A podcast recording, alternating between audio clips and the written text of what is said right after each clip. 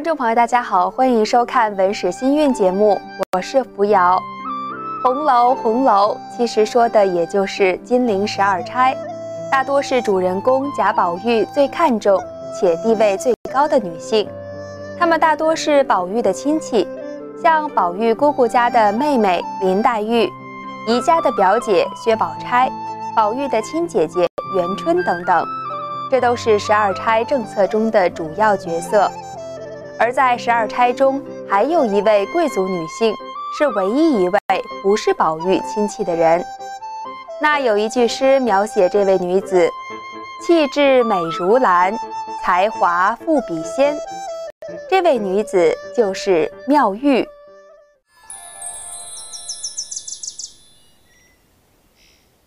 妙玉来自姑苏的诗书官宦之家，从小长得一副非常好的模样。还通文墨，可是妙玉自小呢身体就不太好，于是一直带发修行，因为只有这样，她的身体才可以痊愈。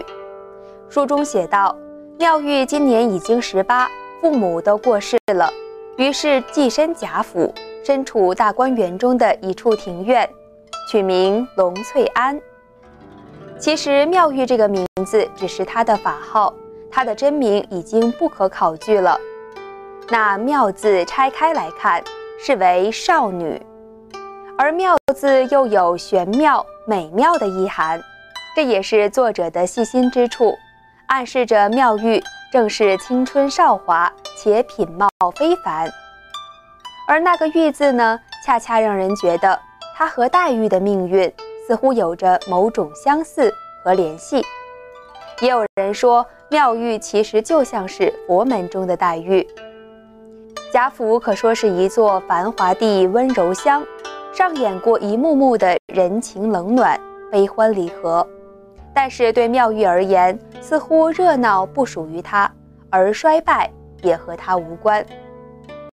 当才女们吟诗作对的时候，妙玉在做什么呢？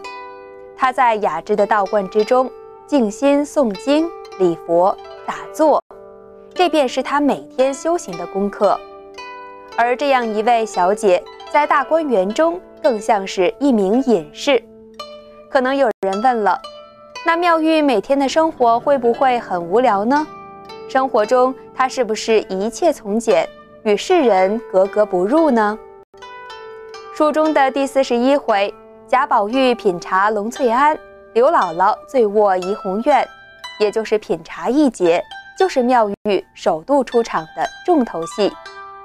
那时呢，刘姥姥第二次来到了大观园，年迈的贾母非常高兴，带着刘姥姥一同游赏大观园，一直到了龙翠庵。众人看到这庭院内花木繁盛，顿时有了心旷神怡之感，仿佛到了仙界。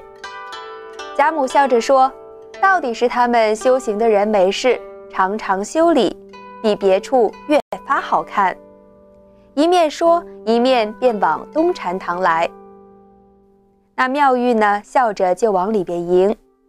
只见妙玉亲自捧了一个小茶盘，书中说，这茶盘竟然是海棠花式雕漆天金、云龙献寿的纹样，里面还放着一个成窑五彩小盖钟。妙玉捧着递给贾母。用不着额外描写她的眉目、体态、衣着装扮，只是见到如此别致罕见的茶具，就不难想象妙玉其人了。贾母说自己不吃六安茶，妙玉答道：“这是老君梅，是由旧年捐的雨水煮成的。”短短的几句互动，精妙传神。从这里呢，我们不难体会到这一老一少。其实啊，都是茶道高手。那这里要和大家介绍一下了，六安茶是属于绿茶的一种。如果腹中油腻太重，喝这种茶容易停食腹泻。因为贾母刚刚吃过了酒肉，所以喝六安茶确实是不太好。而且经过后人的考证呢，老君梅应该是属于红茶或者是乌龙茶的一种。是消食解腻的佳品。妙玉留心了贾母的言语，所以提前择了好茶养生茶送过来。再说了，老君眉不就是有福寿延年的寓意吗？或许从中是存有妙玉对贾母的祝福的。言归正传，喝完了茶，妙玉又呈上了一色官窑脱胎甜白盖碗，这也算得上是当时名贵的茶器了。不怪说贾母要带着刘姥姥来龙翠庵讨茶吃了。妙玉的茶真是既通医道又懂人心。让众人享受了一次美好的茶艺之旅。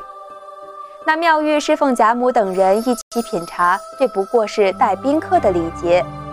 在尽了本分之后呢，他便邀着黛玉还有宝钗，一起来到了耳房饮提己茶。这引得宝玉也过来一探究竟。妙玉亲自煮水沏茶，为黛玉和宝钗奉上了一些名人珍藏过的茶具。同时，他也用平时用的绿玉斗给宝玉斟了一杯茶。宝玉这边既惊叹妙玉收藏了这么多珍奇的茶具，也渐渐了解到，原来妙玉是把金银玉宝之类的看作是俗气的人。妙玉很欣慰有宝玉这样的知音，于是又拿出了一只九曲十二环、一百二十节盘球整雕竹根的大盏给他。这壶茶令人称奇，因为这茶竟然是用埋藏五年之久的梅花树上的雪水煮成的，所以茶味呢清纯雅淡，回味无穷。那有人问了，妙玉这样的品茶高手会不会有别样的茶论呢？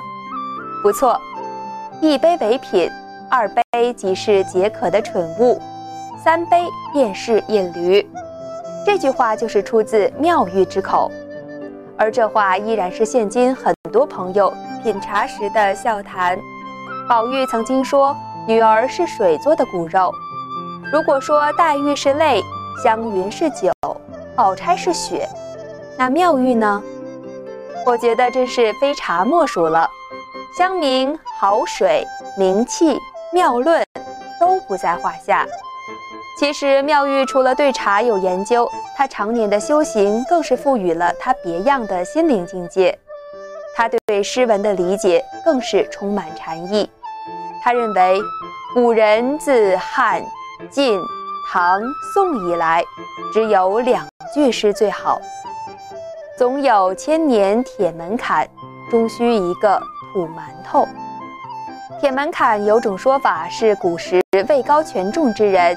家里门槛也特别高，比喻家道十分富贵，来访的人络绎不绝，连门槛都是用铁造的。那土馒头呢？指的其实就是坟墓，所以妙玉自号是坎外人。其实妙玉是在预示自己是超越了名利还有生死执着的世外之人。那还有一件事情不得不提，一次无意之间。妙玉听到黛玉和湘云一起吟咏“寒塘渡鹤影，冷月葬花魂”，她忍不住出面评赏。